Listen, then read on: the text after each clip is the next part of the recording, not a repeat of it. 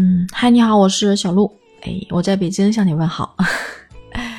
嗯，想聊一聊，说我们在家里面要不要有分寸感？这话题吧，其实我觉得是个伪命题。我们是一个独立的个体啊，我们跟谁相处不能没有分寸感呢？对吧？这个分寸感可能就分要在什么环境下说了，对吧？那我们跟同事、跟公司的老板相处，我们的分寸感在哪儿呢？对吧？想想，我跟老板在汇报工作的时候，我们能嘻嘻哈哈的吗？我们能开一些玩笑，说一些跟工作无关，或者是说跟汇报无关的事儿，占用老板的时间吗？不能吧？会训的，会被挨训的，对不对？这个这是最起码的。那个跟同事之间呢？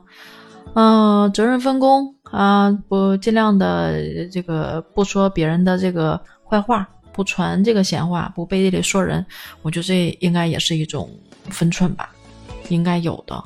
另外就是不要过多的干涉别人的这个私生活啊什么之类的，我觉得这这是最起码的一些尊重吧。朋友相处可能就大大咧咧一些，甚至我觉得跟朋友相处有时候跟比跟家人相处更能。给你一些东西吧，嗯，家呢就不一样了。家其实是一个温暖的地方，是一个有爱的地方。在这种有爱的地方，它的分寸要怎么体现呢？我想了想哈，我就先不说别的，我总在想家是一个有爱的地方，所以我我我个人来说哈，我会尽量的在家里面控制情绪，尤其父母年龄大了，我觉得要对他们更有耐心，嗯。怎么说？我至少有这样的意识吧，我觉得应该去做。举个例子啊，我记得那个时候疫情疫情比较严重的时候，我爸我妈过来，然后为了一些事儿不得不过来。然后那个时候流程比较繁琐嘛，啊，从下飞机到到到到我们小区啊。包括就各种手续，各种的那个填表啊，然后那个审查呀，然后就办东西啊，就是就比较繁琐。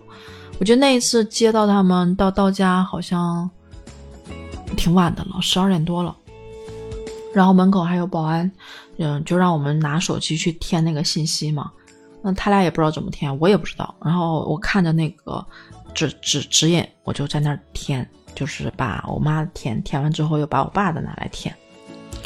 啊，我也忘了我中间说了什么。然后保安就说：“哎呦，你你闺女这个脾气，这个耐性太好了，这个竟然不跟你们发火，不跟你们急哈。”然后我爸我妈也也就在在在那夸我，我是不是有点哦？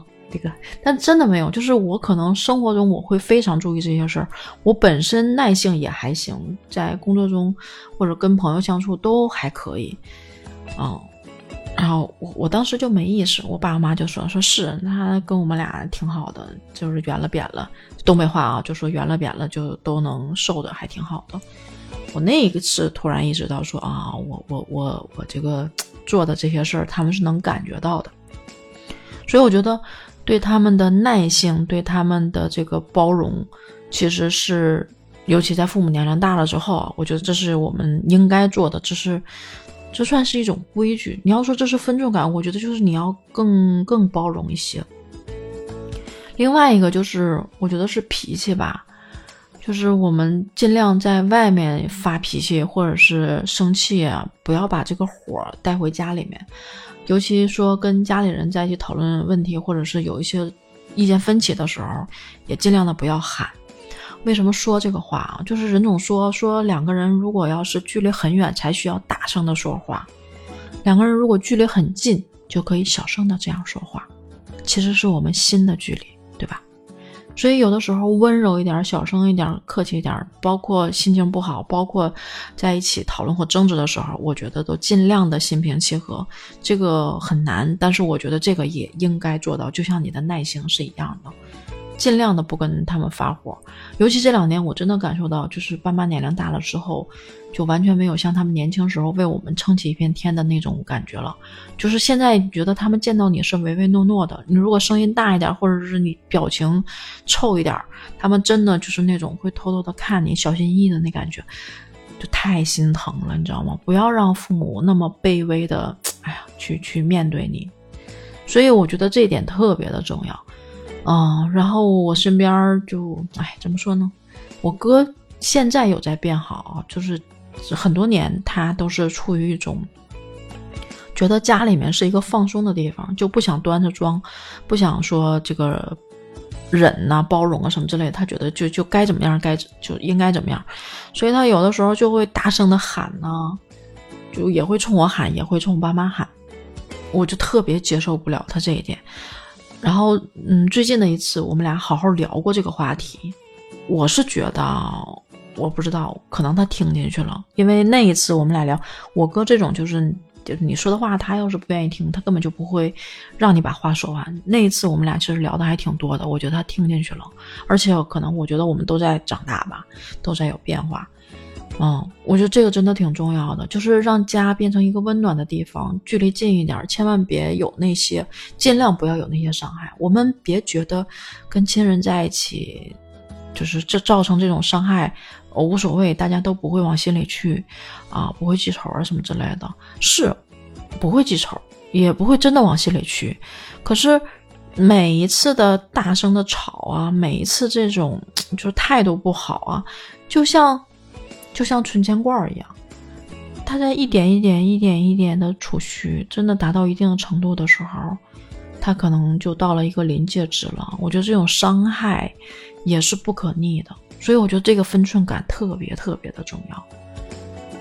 嗯，我希望我们真的对父母、对家人、对夫妻、对子女都不要把不好的情绪带出来，这样真的不会有一个好的效果。就真的是从从古至今啊，就是把用脾气去解决问题，真的不是一个好的好的效果。所以我觉得，这个家庭中最重要的一个分寸感，就是控制好自己的情绪，太重要了。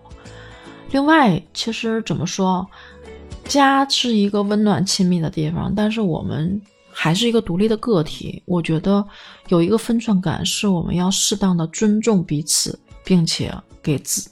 就是给彼此留一些个人空间，留一些隐私空间，因为每个人其实都有一个心理安全距离。如果跨了那条线之后，大家也都会焦虑的，会会不适应。就比如说，啊，我记得那个时候有个电视剧叫，就是黄磊跟海清他们俩演的，然后关于孩子。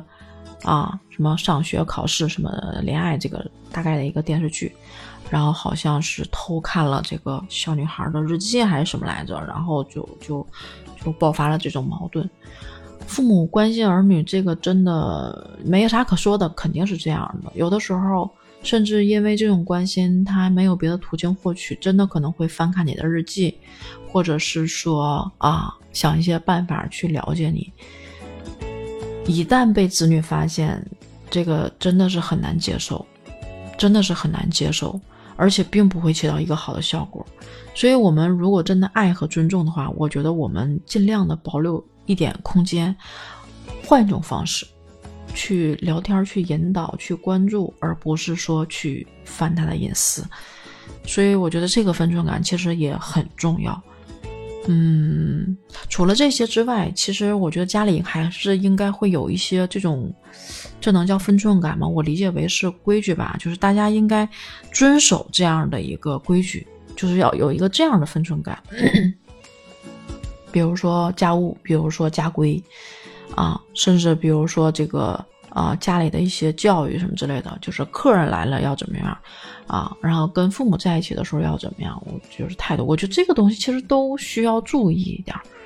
在我们把这个东西做好之后，啊，在这个线画好了之后，然后我们在这个线上线内游走的时候，才会更舒适吧，更温暖，更舒服，才会体现这个家的价值，更大的价值。啊，嗯。我们跟家里人温暖，可能会说一些自己在外面受的伤啊，然后自己的郁闷，碰见自己的难处啊，什么之类的，希望家人帮忙，这些我觉得都很好，都都是很好的。就是这个，可能我是觉得，也许朋友呢，就是他是真的很好的一种关系。但如果把这些维系好，我是觉得分寸感是很重要、很重要的。好啦，我就大概说到这儿吧。我觉得可能就想到哪儿聊到哪儿。如果你们有一些好的想法，欢迎啊给我留言，大家一起交流好吗？嗯，拜拜。